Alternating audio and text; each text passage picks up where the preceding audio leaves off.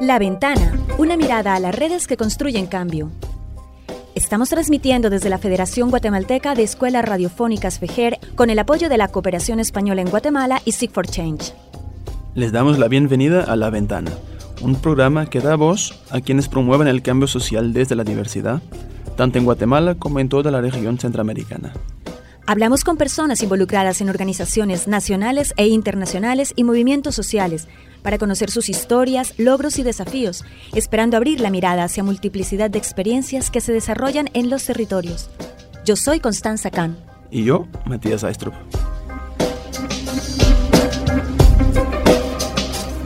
Un saludo de bienvenida a nuestras oyentes y nuestros oyentes de La Ventana.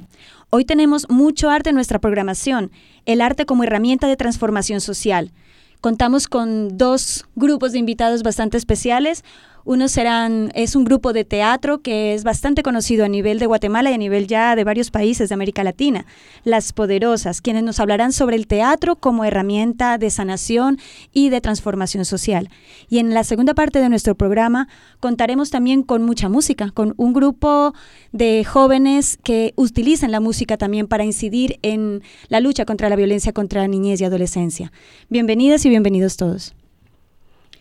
Históricamente el teatro ha sido una herramienta relacionada con la política, la reivindicación y la búsqueda de una transformación social. A través de diferentes formas de expresión teatral como la tragedia, la comedia, monólogos, pasos y tragicomedias, muchos dramaturgos y directores, inclusive actores, buscan trasladar a un escenario historias que quieren llegar al público, transmitir mensajes e incidir en su forma de pensar. Muchos grupos sociales y culturales han encontrado en el teatro esa herramienta para, para promover procesos de reflexión sobre las estructuras de poder que afectan a los grupos más vulnerables y generar espacios para la reflexión, análisis e incidencia que permita desestructurar, desestructurarlas desde lo individual y también desde lo comunitario para combatir y transformar. El patriarcado y la violencia machista son dos de estas estructuras de, poder que un grupo de mujeres guatemaltecas se han propuesto luchar para a, través del, teatro. Em, estamos hablando de Las Poderosas, que son un grupo de mujeres que lograron salir de la violencia que les afectaba y que decidieron llevar su mensaje y empoderar a otras mujeres para que logren combatir sus miedos y sepan que no están solas, que conozcan sus derechos y que de alguna forma logren transformar sus vidas. Sus obras del grupo Las Poderosas han trascendido las fronteras de Guatemala y han llegado a escenarios de otros países vecinos como México, Honduras o Nicaragua, pero también más lejos, hasta Venezuela e incluso España. Lo que más se destaca de su trabajo será su participación en proyectos sociales con otras mujeres, niñas y adolescentes, donde comparten sus experiencias y sembran semillas que ayudan a crear otros grupos similares para multiplicar este trabajo contra la violencia machista y contra todo el tipo de desigualdades y opresiones que afectan a la población en, Guatemala. Tenemos hoy como invitadas a Lesbia Telles y a Telma Sarceño. Son dos integrantes originarias de la, del grupo Las Poderosas. Bienvenidas y muchísimas gracias por estar aquí con nosotros. Muchas gracias, gracias por, por la invitación. Para nosotras es un, es un, un gusto y un placer también muy grande el estar en esta, eh, en, acá en este programa. Bueno, cuéntenos de dónde surgieron las poderosas, esa historia de, de vida detrás de este grupo teatral. Surgieron de problemas, de la misma violencia, de la búsqueda de solución de problemas. Eh, bueno, nos encontramos en una en una asociación donde nos podían ayudar. Todas llevábamos diferentes eh, clases de, violencias y ahí las conocimos y ahí supimos que estábamos siendo violentadas. ¿Y eso en hace cuánto tiempo? 11 años. 11 años. Y entonces se reunieron, se encontraron, se conocieron a través de otra asociación o cómo fue que nació el, lo de hacer teatro? Sí, bueno, nosotras eh, cada una eh, asistía o eh, iba a, este centro de integración para mujeres maltratadas que eh, las siglas son SICAM, y es una organización que le brinda ayuda psicológica y también legal a las mujeres sin ningún costo. Eh, nosotras asistíamos ahí, cada una de nosotras pues no nos conocíamos, algunas eh, creo que sí, ya habían tenido como algún encuentro, pero hasta ahí, ¿verdad? No, no nos conocíamos a profundidad. Es a través de un proyecto eh, que viene de España, que venía mm, un proyecto que inició la organización Ayeti, que tiene años de trabajar en Latinoamérica y estaban trabajando en el marco de un proyecto que se llama Actuemos. Dentro de ese marco eh, estaba el rodaje de un documental y quien venía a cargo de ese, de ese rodaje es, em, era Marco Canale. Él, como referencia, estaba esta organización donde atendía a mujeres víctimas de violencia y pues se solicitó que a las psicólogas que atendían en esa en esa organización que eligiera a mujeres que habían terminado su proceso de terapias individuales y su proceso de terapias grupales y que no habían regresado a círculos de violencia, sino que seguían ¿verdad? avanzando. Es así como nos eligen, ¿verdad? Eh, las psicólogas eh, eligieron a cada una de nosotras, había más mujeres porque en ese tiempo eran como 12 mujeres más o menos las que las que se convocaron para este proyecto, nos presentaron el proyecto y todas decidimos aceptar. Entonces, ese encuentro con las artes escénicas, porque no solamente fue el rodaje del documental, sino que fue una puesta en escena también. Y nosotras lo que quisimos abordar en esa puesta en escena eran los tipos de violencia porque em, pues muchas mujeres aún en nuestros días desconocen que cada violencia tiene un nombre y se cree que violencia es solamente que, que, que, que les den un golpe, como en nuestros inicios muchas de nosotras creíamos. Y es así como empezó, digamos, este encuentro con las tablas, este encuentro con el teatro, y es a partir de ahí que nuestra vida se transforma.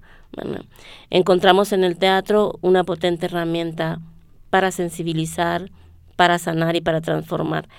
Eh, y eh, lo que nos motiva, no, nos motivó a seguir, a trabajar, a utilizar el arte como esa potente herramienta, fue eh, ver el impacto que hacen el teatro en la vida de, de, de, las personas asistentes ¿no? A, a, las obras de teatro, las presentaciones.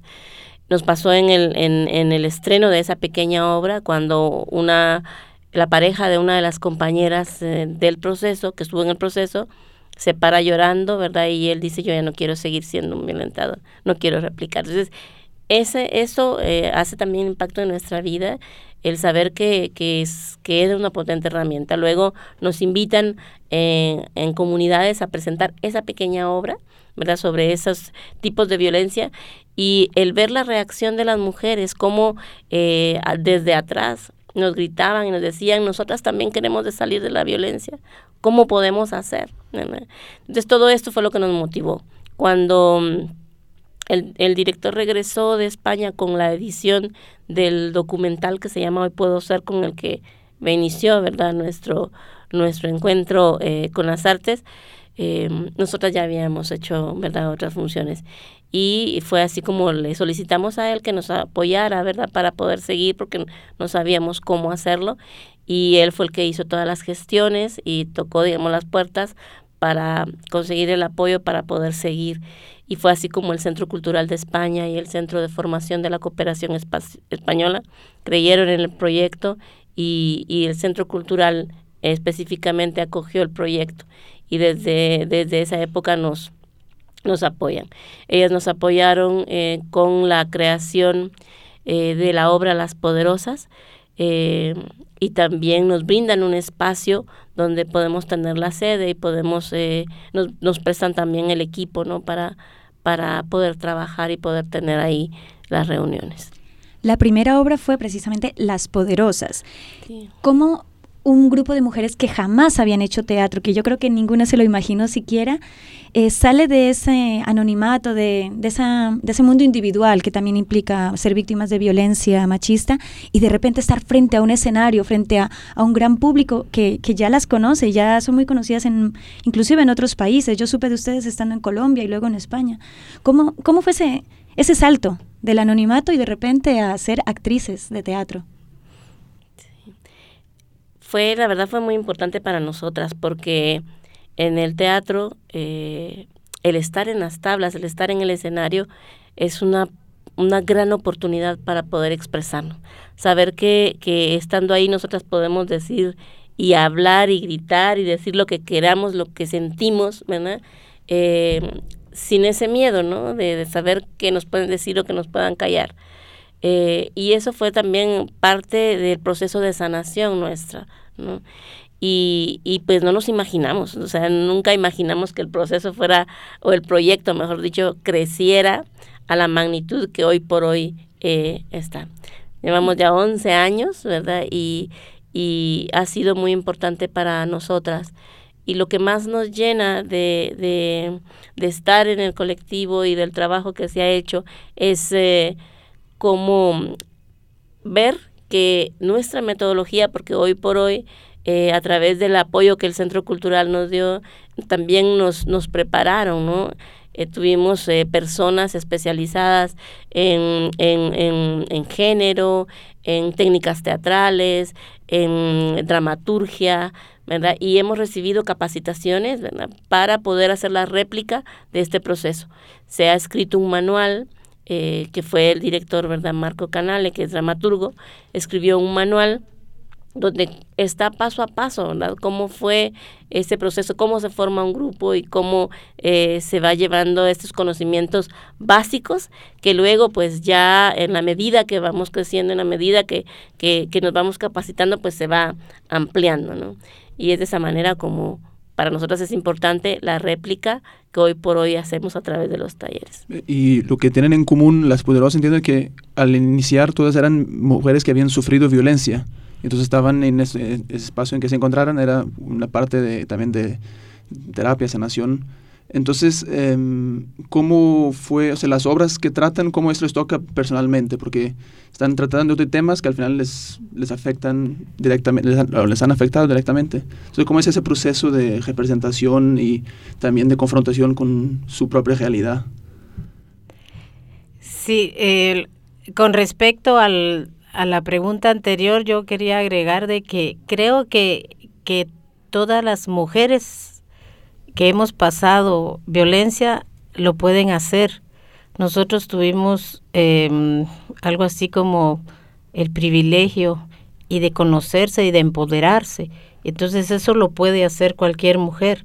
Media vez conozca, se conozca a ella misma y, también eh, cuenta mucho el hecho de, de las terapias, terapias con psicólogas que tienen las herramientas justas para decirle a uno qué pasó, por qué estaba, cómo está el corazón, qué cambios hubieron, esas cosas tan, tan básicas que están ahí, pero que no, no se logran descubrir, no, no, no hay quien te diga, puedes hacerlo, porque está tan mal, tan mal tu corazón, tu cabeza, tus, tus, tus sentimientos, que, que no, no se logra dar ese paso. Ahora con respecto a las historias, pues es, es todo un, un proceso que, que duele, lloramos, reímos, porque son nuestras historias las que ponemos en, en las tablas.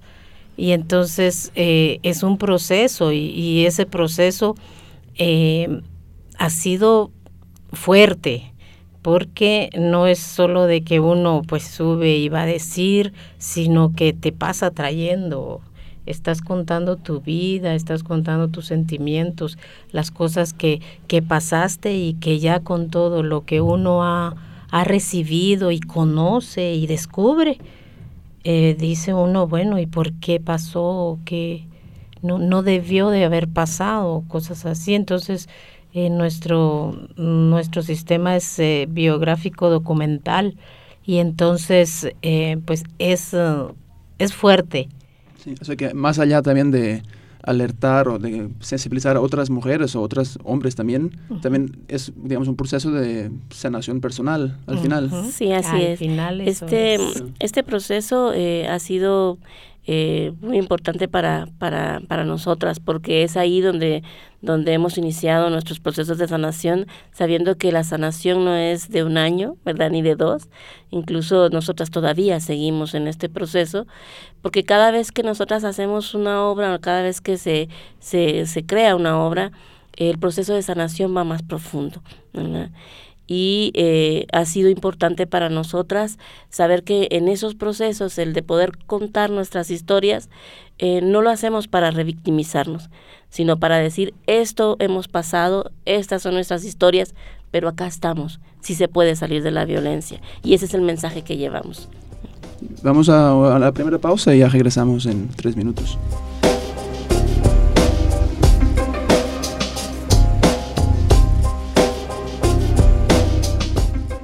Un segundo. Dos. Tres. Cuatro. ¿Qué? ¿Le molesta esperar? Venir todas las semanas durante cinco años para que no archiven un caso. ¿Le parece esperar? Mi madre coge fuerzas cada día para salir a buscarme, adentrándose en los barrios más peligrosos, en prostíbulos, morgues. Tratan de convencerla de que deje de buscarme o que elija un lugar donde ir a dejar flores. Esto no es esperar. Perdió su trabajo por salir a buscarme. Vendió todo para pagar las deudas. Pero mira mi habitación. Sigue intacta. ¿Hay caballos? ¿Hay caballos? Era el código que teníamos con mi papá para saber si todo estaba bien mientras cruzaba la frontera. ¿Alguna vez cavaste un pozo en un monte en medio de la noche?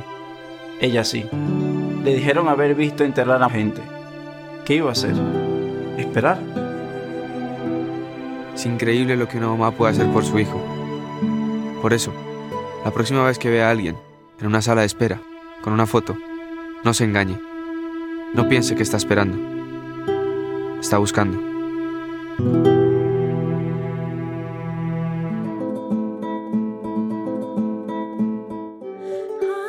La equidad entre hombres y mujeres es muy distante aún. Las condiciones laborales siguen favoreciendo al sector masculino y aún se vulneran nuestros derechos como mujeres. Nuestras voces demandan justicia y continúan fuertes proyectando un constante basta ya a los asesinatos de nuestras madres, hijas, nietas, amigas y compañeras. Nuestra voz es un basta ya a la violencia contra nosotras, a la indiferencia por ser indígenas, por ser pobres y por ser mujer. Somos una misma voz, somos un mismo ser. Unidas caminamos de la mano, fortalecidas, renovadas y valientes, sin dejar por un lado nuestros rostros brillantes y relucientes de esperanza.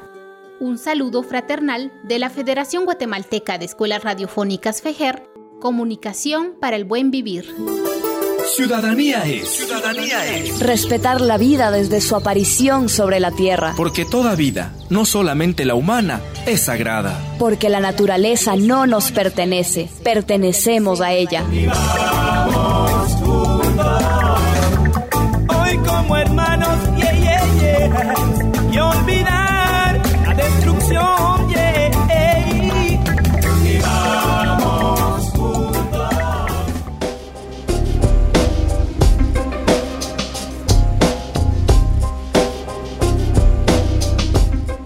Estamos de regreso a la ventana donde estamos hablando con Lesbia Teles y Telma Sarceño del grupo de teatro Las Poderosas.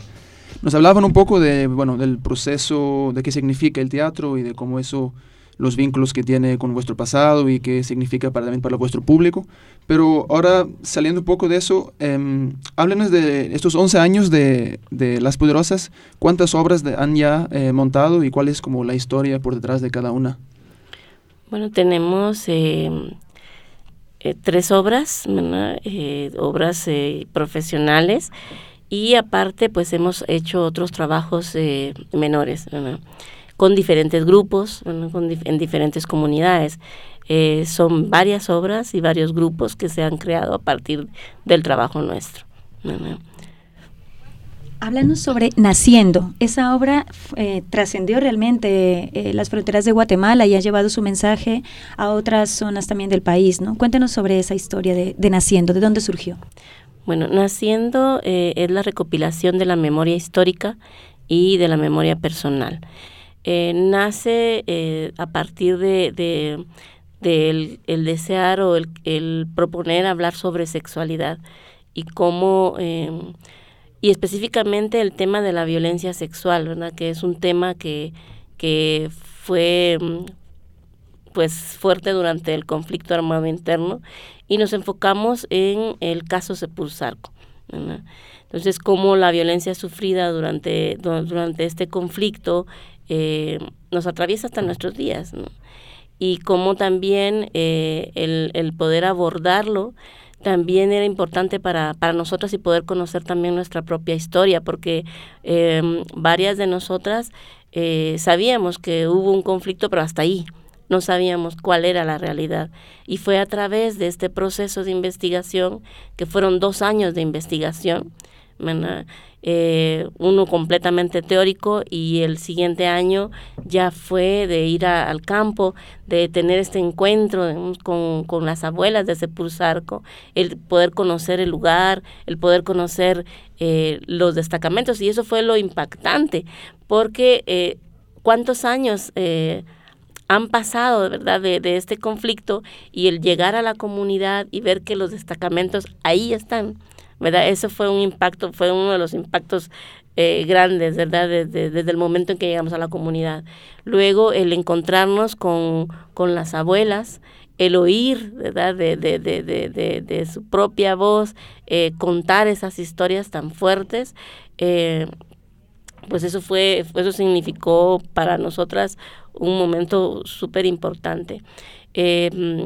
El director y yo estuvimos al inicio, digamos, o viajamos al inicio, pero luego las compañeras que abordaron la temática específicamente, ¿verdad? Que, que, que fue la compañera, bueno, dos compañeras, ellas estuvieron con unas abuelas, estuvieron viajando varias veces, estuvieron en las exhumaciones para conocer también el contexto, sabiendo que, que si bien es cierto, trabajamos un teatro biográfico documental, pero que cada una de las escenas pues nos atraviesa y son parte, parte nuestra, pero para ello también era importante conocer y saber, ¿verdad? Eh, eh, cuál fue la vida, o sea, la verdadera, la realidad de lo que sucedió. Y, y por eso es que en esa investigación, pues nosotras conocimos. ¿Qué pasó en Guatemala realmente? ¿Cómo se vivió esa época? Y, y qué fue lo que las mujeres, las mujeres atravesaron y por eso es que cada una aborda una temática, si bien es cierto que dentro de nuestras obras cada una aborda temáticas, pero son temáticas que nos atraviesan. Por ejemplo, eh, las dos compañeras que abordaron el tema eh, de, del caso Sepulsarco, que ahí va implícito el, el, el tema de la raíz, ¿verdad? Como Dos, una compañera descubre o dos compañeras descubren a través de esa investigación sus raíces, que eran mujeres mayas quechí, y cómo les fue robado, y cómo por eso es que ellas, ¿verdad?, abordaron, digamos, esa, esa, esas historias. También, eh, bueno, la compañera eh, Telma Sarceño, que ella desde la lucha acá, digamos, en el área urbana, ¿verdad?, esa lucha eh, desde la desde la desde la universidad y de todo lo que lo que se pasó digamos en ese momento y eh, y Adelma por ejemplo ella abordaba todo el tema de, de o aborda el tema de la sexualidad cómo ese derecho al placer se nos niega, ¿verdad? Y por eso es era importante para nosotras abordarlo. Y en mi caso, abordar el tema de, del abuso sexual, ¿verdad? Porque eh, la violencia sexual es una violencia donde las mujeres siempre somos las culpables. Y en, esa, y en esta obra era trasladarle, ¿verdad? Esa vergüenza y esa culpa a quien realmente la merece. Entonces, por eso es que, que todas estas historias, ¿verdad? De nuestras eran eh, hiladas por, por esta historia basada en el caso Sepulsarco. O sea, las varias historias vuestras que en, naciendo eh, expresaron en el marco de lo que pasó en Sepulsarco. Sí, iba, había una línea conductora y que tenía que ver con cada, cada una de las historias que se vivieron en, en esa época. Por eso es que para nosotras es importante cada obra que nosotras realizamos eh, lleva un proceso de investigación. Por ejemplo, Las Poderosas eh, fue de ocho meses, eh, naciendo dos años de, investigación y un año de montaje. y pues así no es solamente bueno, decir esta obra queremos y, ya no, lleva todo un proceso que es importante y en ese proceso que lleva para nosotras es donde está todo este proceso que nos ayuda a seguir sanando, ¿no? Estos, em, estas situaciones que, eh, que hemos atravesado y que, y que nos, nos ayuda, ¿verdad? En nuestra, en nuestra autoestima también, en nuestro conocimiento también, porque a través de Naciendo conocimos a profundidad nuestra historia y hoy por hoy pues podemos hablar sobre ello y saber qué fue lo que pasó realmente. Eso me parece muy interesante, todo ese proceso de investigación de que hablan, justamente para, para entender lo mejor de los temas que están tratando. Pero entonces, en, en, el proceso de montar una obra de teatro, ¿cuáles serían los pasos? Es decir, que investigación sería el primer paso y de ahí como de ahí sale el, el guion, digamos, se escribe la obra. Bueno, primero está todo el proceso de investigación teórica, luego está eh, el proceso no de reconocimiento o de encuentro, digamos, este, este encuentro con el contexto o ir a campo según eh, la temática que estamos abordando para que esta obra, la obra que vayamos a montar, también pase por nosotros, que podamos sentirla, porque parte de esto, ¿no? Que de lo que nosotros sintamos es lo que el público va a sentir y, y por eso es tan importante para, para nosotras. Eso es en cuanto a la construcción de, de nuestras obras.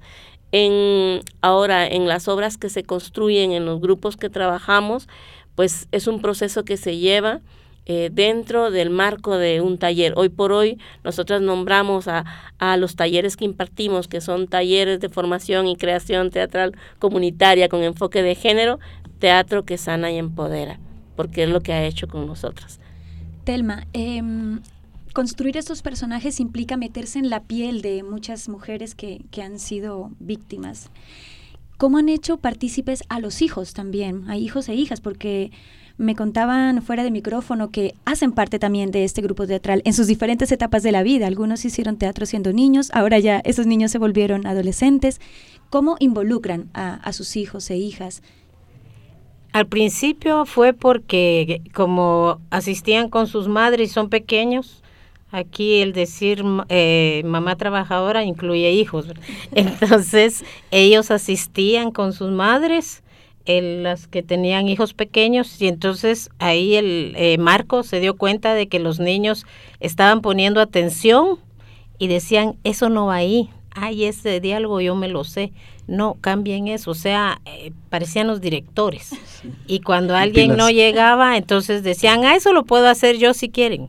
O sea, así es como él se dio cuenta de que, de que ellos eh, estaban participando sin querer, porque eran así como pasivos, entre comillas. Y sí, ajá, y, y entonces él, se hizo la obra ya con ellos, ya participando ellos. Y en mi caso, que, que mis hijos no, no asistían porque ya son mayores, eh, ellos lo que me decían en mi casa era, mamá, ¿qué estás haciendo? Porque te miras tan bien, estás disfrutando lo que estás haciendo. Eh, nos está gustando que estés en eso y, y Un cuando buen indicador. ¿sí? Sí. y cuando fue la primera obra eh, pues yo invité a mi familia y todo pero me interesaba mucho lo que ellos dijeran y pues ah como me gustó que me dijeran mi mamá eh, es lo máximo solo que no me dicen así pues sino de otra forma y y sí me fascinó el hecho de, de, de, que ellos me dijeran, mamá, realmente sos una poderosa, eh, no, no, te conocíamos así, cómo hablas, porque yo casi no hablaba, o sea, era una cosa que, que para todo decía, pues sí, está bien, está bien, está bien, esa era mi palabra favorita. Y en cambio ahí, pues ya en las tablas uno como que se le va la vergüenza, o no sé, pero es, es una transformación tan linda y se siente tan bonito. Y entonces, eh, pues mis hijos lo sintieron desde, desde fuera, ¿verdad? No participando, sino desde fuera y se dieron cuenta de que, de que el empoderamiento es bueno y pues ahora me estoy dando gusto con mis nietas. Muy bien. Y ahora ya para terminar, háblenos de la obra que están trabajando de, en este momento, que nos decían que se llama, a ver si lo digo bien, In la que significa también somos todas. Esta la están preparando ahora. ¿De qué trata? Y sí, ¿de qué trata? Bueno, esta obra eh, aborda la, la, la violencia, las violencias que sufren las defensoras de derechos humanos. Eh, esta, esta obra, pues empezamos la investigación el año pasado, eh, desde el mes de octubre que empezó, digamos, como todo el proceso de, de preparación y el mes de diciembre pues ya fuimos a campo. Eh, se hizo en tres departamentos, en Sololá, en Quetzaltenango y en San Marcos.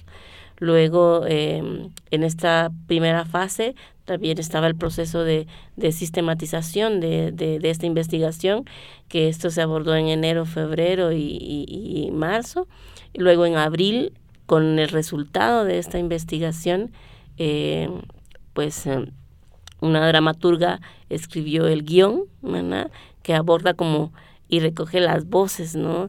Tanto de las entrevistas como, como de la sistematización también. Y en esta segunda fase del proyecto, porque vamos en la segunda fase, pues nos toca el montaje, ¿verdad? De, de, esta, de esta obra que tenemos eh, planificado, ¿verdad? estrenar en, en octubre. Todavía no tenemos fechas concretas, pero ese es un poco, digamos, el ¿Será aquí en la capital que va a pasar o, eh, Pues eso es, bueno, va a ser en la capital y luego la tercera parte del proyecto es eh, hacer una gira eh, por los tres departamentos, porque la, el motivo, uno de los objetivos también es concientizar a la, a la población, a la comunidad, que es ser una defensora de derechos humanos, ¿verdad? Y visibilizar todo el trabajo, que el trabajo que las defensoras hacen eh, no es solamente para ella, ¿verdad? Es un trabajo para la, eh, donde el beneficio es para las familias, para la comunidad y cómo eh, es importante que también las comunidades sepan ese trabajo y que no se les criminalice, que no se les juzgue, juzguen y que se les tilde por lo, por lo que están haciendo. Muy bien. Bueno, eh, muchas gracias Lesbia, muchas gracias Telma, eh, muchas gracias a las poderosas. y les deseamos ahora éxitos con vuestro con esta obra y con las que vengan en el futuro. Y nosotros vamos a una pausa y regresamos para conocer el Centro de Desarrollo Artístico Infantil. muchas gracias. gracias a ustedes.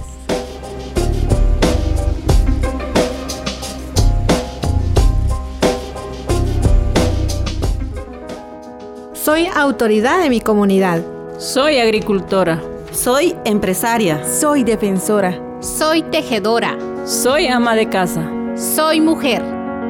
Nuestro aporte a la vida y bienestar de nuestra comunidad y de las sociedades es fundamental muy valioso. Sin embargo, no es reconocido de esa manera. Es por eso que apoyamos la Ley de Desarrollo Económico de las Mujeres, Ley DEM, número 5452, y exigimos al Congreso de la República de Guatemala su aprobación, la cual es un aporte en la dignificación del trabajo de las mujeres guatemaltecas en la construcción del buen vivir para todas y todos.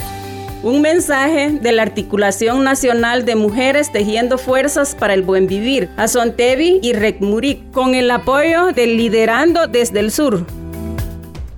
Disfruta la belleza del Caribe guatemalteco. Atraviesa Río Dulce y encuentra el Castillo de San Felipe.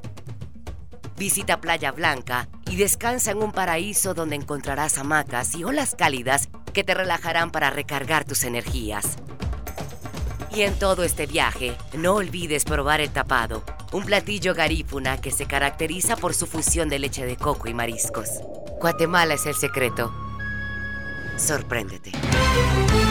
A la población se le informa que la Fundación de Antropología Forense de Guatemala realizará exhumaciones durante el mes de julio la Asociación de Familiares de Detenidos y Desaparecidos de Guatemala, FAMDEWA, continuará las exhumaciones en la Base Naval Militar Puerto Barrios y Zabal. Para mayor información, visite www.fejer.org en la sección de personas desaparecidas o comuníquese al teléfono 5909 1103.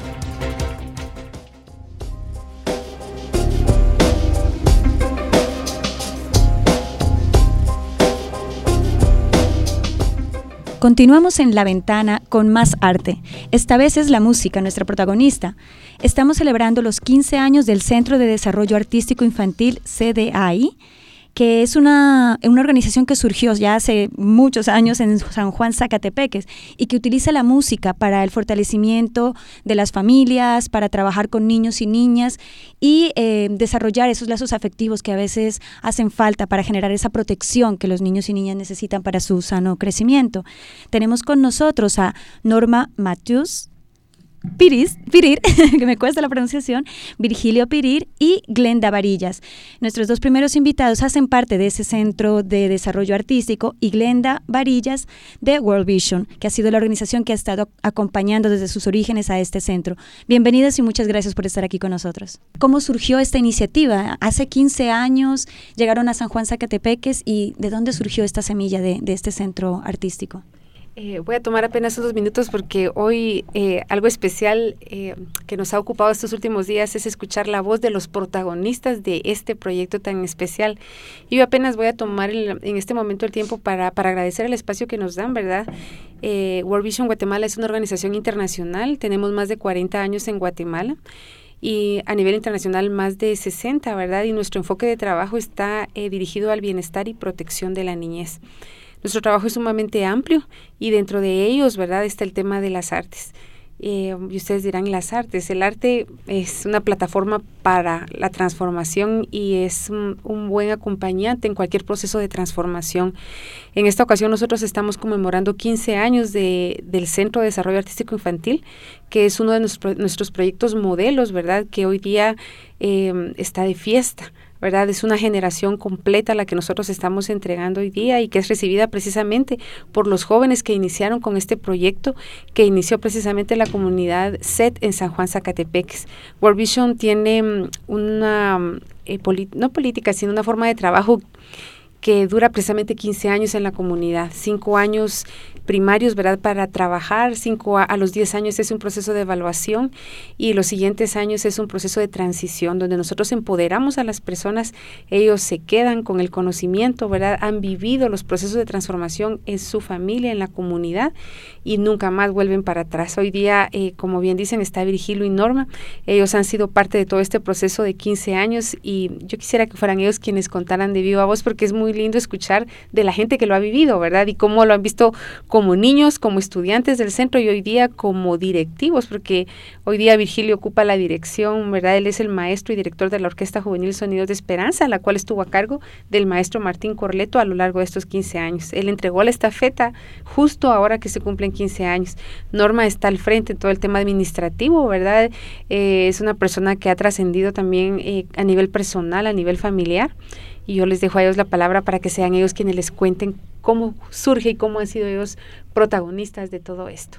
Si nos pudieran explicar eso, como justamente preguntaba Connie, de, hace 15 años no había el centro, entonces, ¿cómo fue el proceso de, de formación? ¿De dónde nació? ¿Con qué, con qué organizaciones se hizo? ¿Cómo, ¿Cómo nació el centro? Y más curiosidad, ¿de cuántos años empezaste, Virgilio, en el centro? Yo comienzo a los 17 años, comienzo en el centro tocando pues eh, percusión con el maestro Martín Corleto. Ese es el inicio. Sí, pues la verdad, nosotros comenzamos ya grandes, un poco grandes. Fuimos los, en ese entonces fuimos los, los jóvenes más grandecitos de toda la orquesta. Entonces cuando salíamos, pues nos tocaba cuidar a los chicos. sí, íbamos cuidando a todos los pequeños. Este, asumiendo responsabilidad también. Asumiendo responsabilidades. Entonces el, el maestro Martín pues empezó a ver en nosotros que asumíamos la responsabilidad. Estábamos con los chicos, íbamos, traíamos. Entonces... Mm, eh, conforme pasó el tiempo, él nos fue delegando y nos fue delegando más responsabilidades y más responsabilidades hasta que ahora pues llegamos a ser los, los directores. Yo comencé a los 19 años, ya comencé un poco grande, yo empecé casi tres años después de que haya iniciado el, el proyecto, sí llegaba, yo llegaba y me recuerdo que llegaba con mi mamá porque mi mamá era la señora de la refacción. Entonces ella llegaba a vender la refacción y yo llegaba con ella a vender y mi hermana Yolanda, ella ya estaba en el proyecto. Entonces yo llegaba y todos los sábados llegaba con el director de ese entonces y le decía, eh, profe, por favor, yo también quiero estar, yo también quiero estar. Hasta que hasta, hasta, que yo digo que lo aburrí.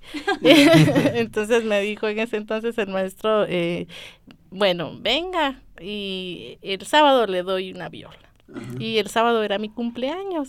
Y entonces recibí como regalo de cumpleaños una viola. Y estoy ahí en el centro de, de lleno, de lleno. Estoy, ¿Y cómo funciona? ¿El centro funciona en una, un edificio o es una sala de una escuela? O ¿Dónde, dónde eh, funciona? El centro funciona en un en, una, en un centro de capacitación. Ese era un centro de capacitación en donde eh, mis tíos, porque también tengo un tío que en paz descanse, él tenía una visión muy amplia, él quería que ese lugar sea un centro de capacitación de carpintería. Entonces él logró la donación de, de en conjunto con, con, más personas, ¿verdad?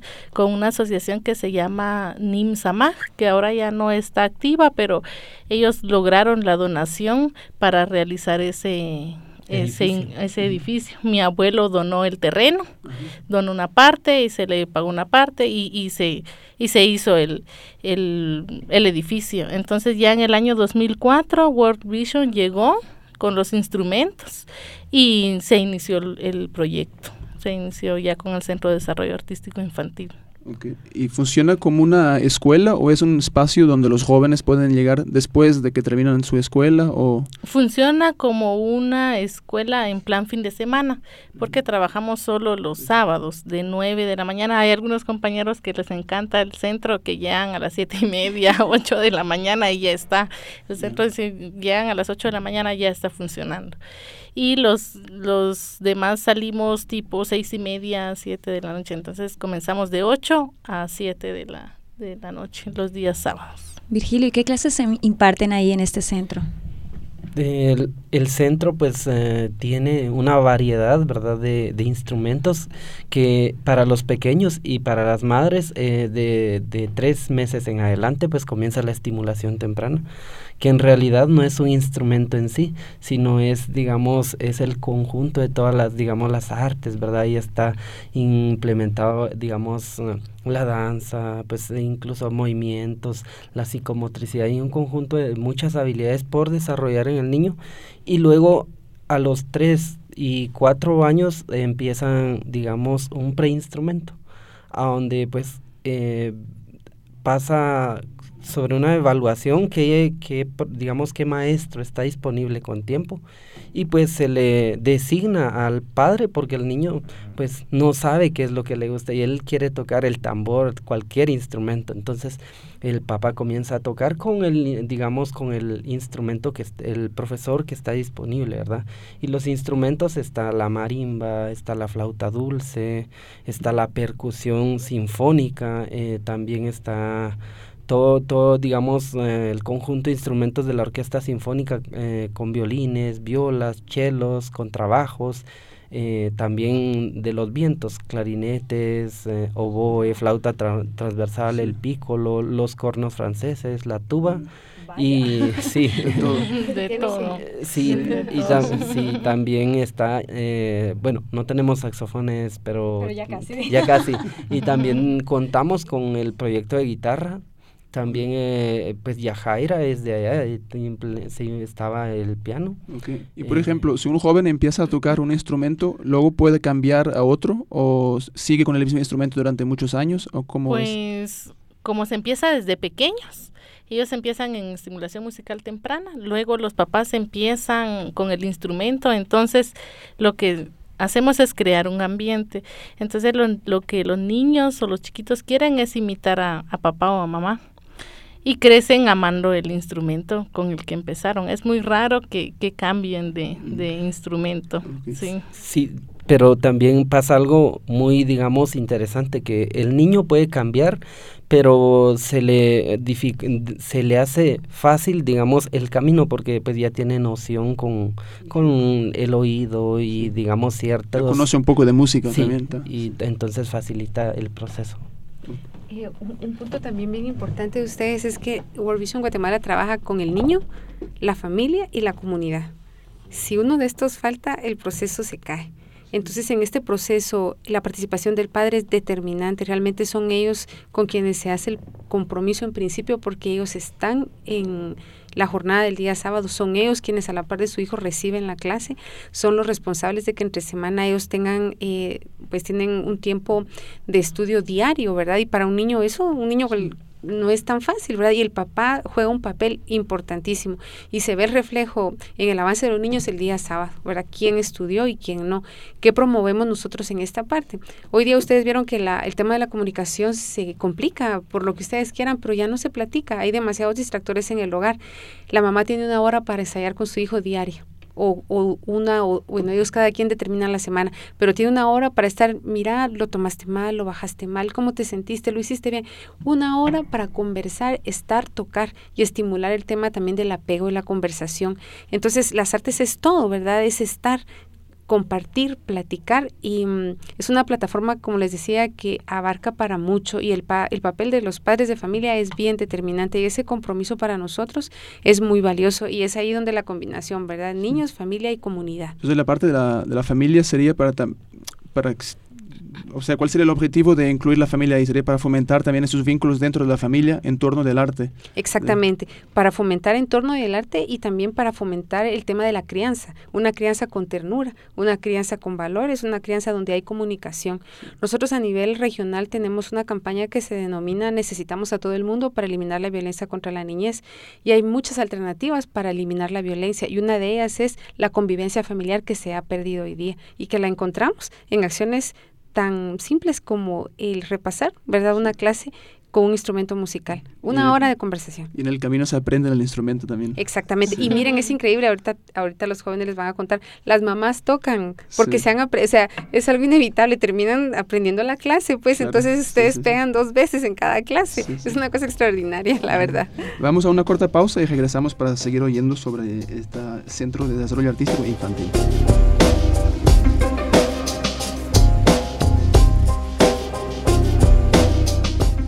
RJM informa. Mitos y realidades sobre el asilo en Estados Unidos. Mito. En Estados Unidos solo detienen criminales, por lo tanto, un solicitante de asilo sin antecedentes penales no será detenido. Realidad. Los solicitantes de asilo que llegan a los Estados Unidos sin visa pueden ser detenidos incluso si no tienen antecedentes penales. Los varones solteros son los más propensos a ser detenidos. El tiempo que un solicitante de asilo puede pasar detenido es incierto. Si necesita más información, visite rjmcentroamérica.org.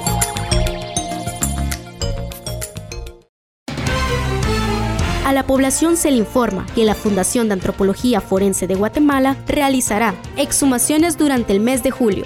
La Asociación de Familiares de Detenidos y Desaparecidos de Guatemala, FAMDEWA, continuará las exhumaciones en la Base Naval Militar Puerto Barrios y Zabal. Para mayor información, visite www.fejer.org en la sección de personas desaparecidas o comuníquese al teléfono 5909 1103. Ciudadanía es. Ciudadanía es. Respetar la vida desde su aparición sobre la tierra. Porque toda vida, no solamente la humana, es sagrada. Porque la naturaleza no nos pertenece, pertenecemos a ella. Hoy como hermanos, yeah, yeah, yeah. y olvidar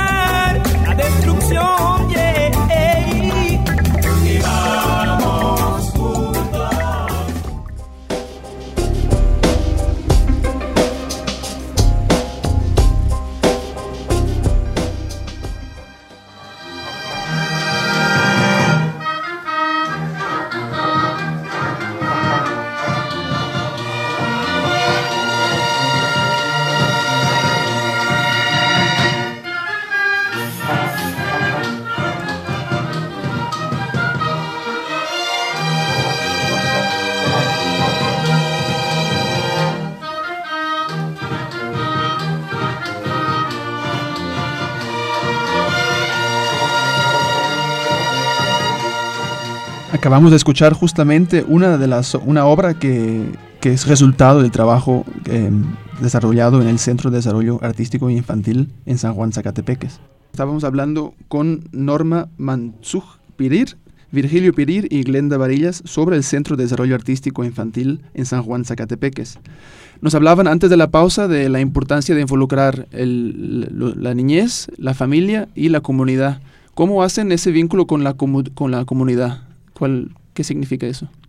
Sí, nosotros trabajamos con, con, las familias completas.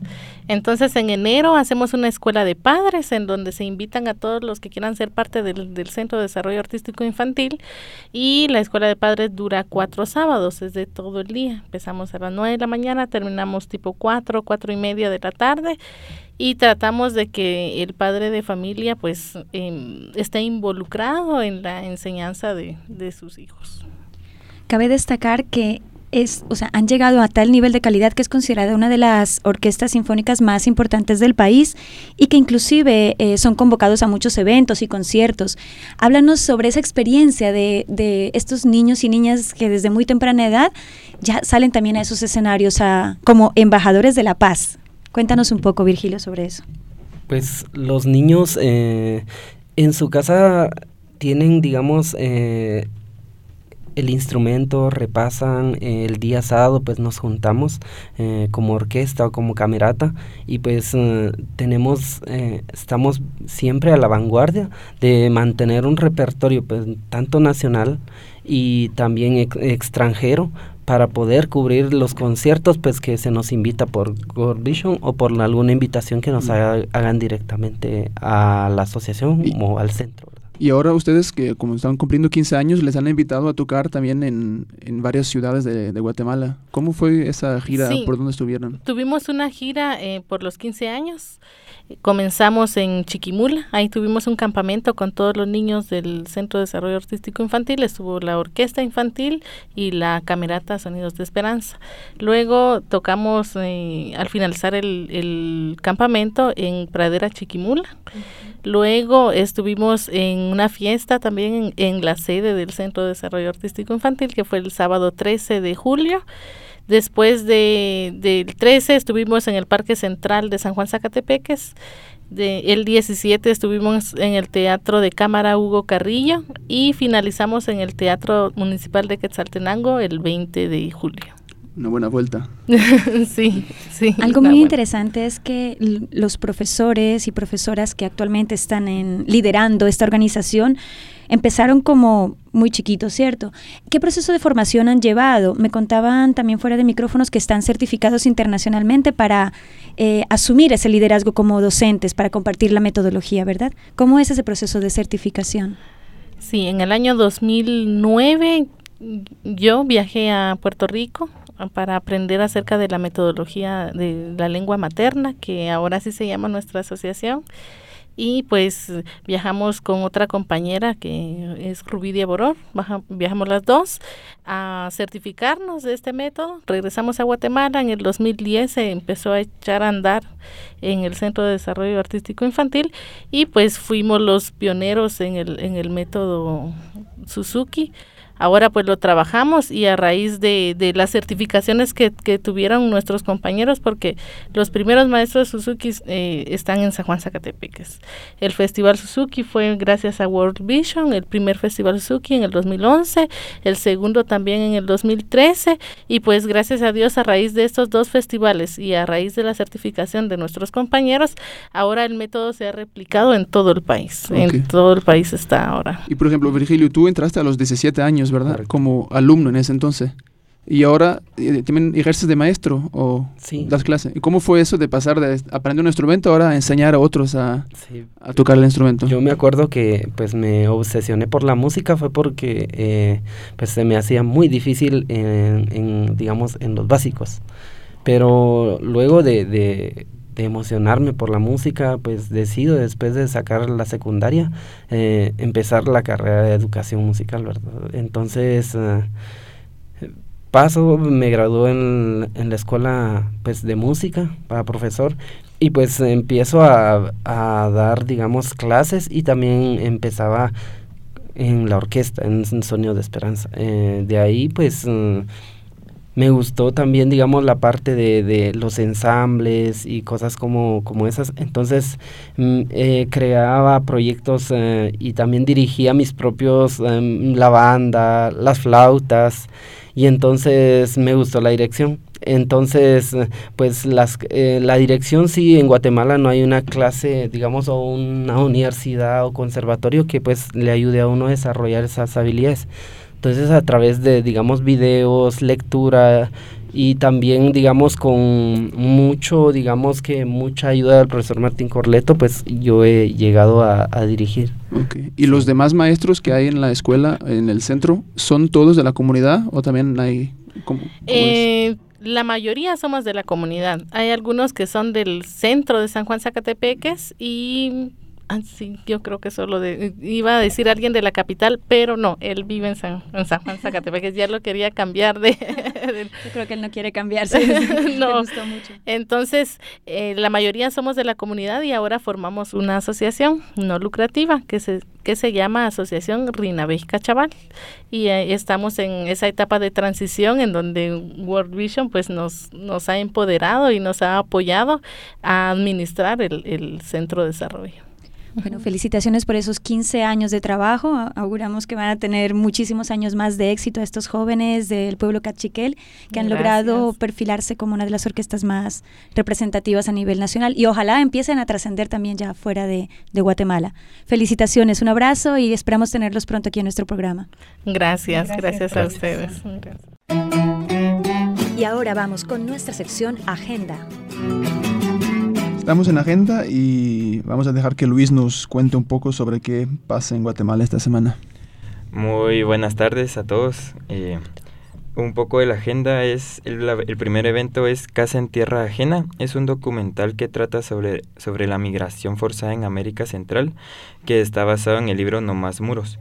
El documental lo pasarán hoy miércoles a las siete y media de la noche en Soma Centro Histórico. En zona 1. Zona 1, sí. ¿Sí? El próximo evento eh, se estará celebrando los 26 años de Voces de Mujeres y las más de 60 mujeres al aire tomando la palabra en la radio. Este evento será el 25 de julio en Pizza 502, que está ubicada en la cuarta calle 5-15, zona 1, y este evento dará inicio a las 5 y media de la tarde. Muy bien. El próximo evento es un panel de guatemaltecos y guatemaltecas haciendo ciencia en el mundo. La ciencia juega un papel importante en la sociedad ya que contribuye de manera significativa a encontrar soluciones a problemas nacionales. Este panel será el viernes 26 de julio en el Centro Cultural de España a las 6 de la tarde. Y para más información sobre este evento sería bueno llamar al 2377-2200 para saber más de, de cómo ingresar al evento. El próximo es varias organizaciones de artesanos guatemaltecos y guatemaltecas se reunirán en el Parque Central de Antigua Guatemala y mostrarán todas sus creaciones a todos los turistas nacionales e internacionales. Esta exposición se llevará a cabo el fin de semana del 28 y 29 frente al Real Palacio de los Capitanes Generales. En Antigua, entonces. En Antigua Guatemala, sí. Y el último, el 30 de julio, se celebra el Día Mundial contra la Trata de Personas y la organización Hijas de la Caridad Casa Central y la Federación Guatemalteca de Escuelas Radiofónicas FGER los invitan a que los acompañen a, a las 9 de la mañana a ir a la Plaza Central y mostrar toda la inconformidad por este fenómeno. Muy bien, eso fue todo.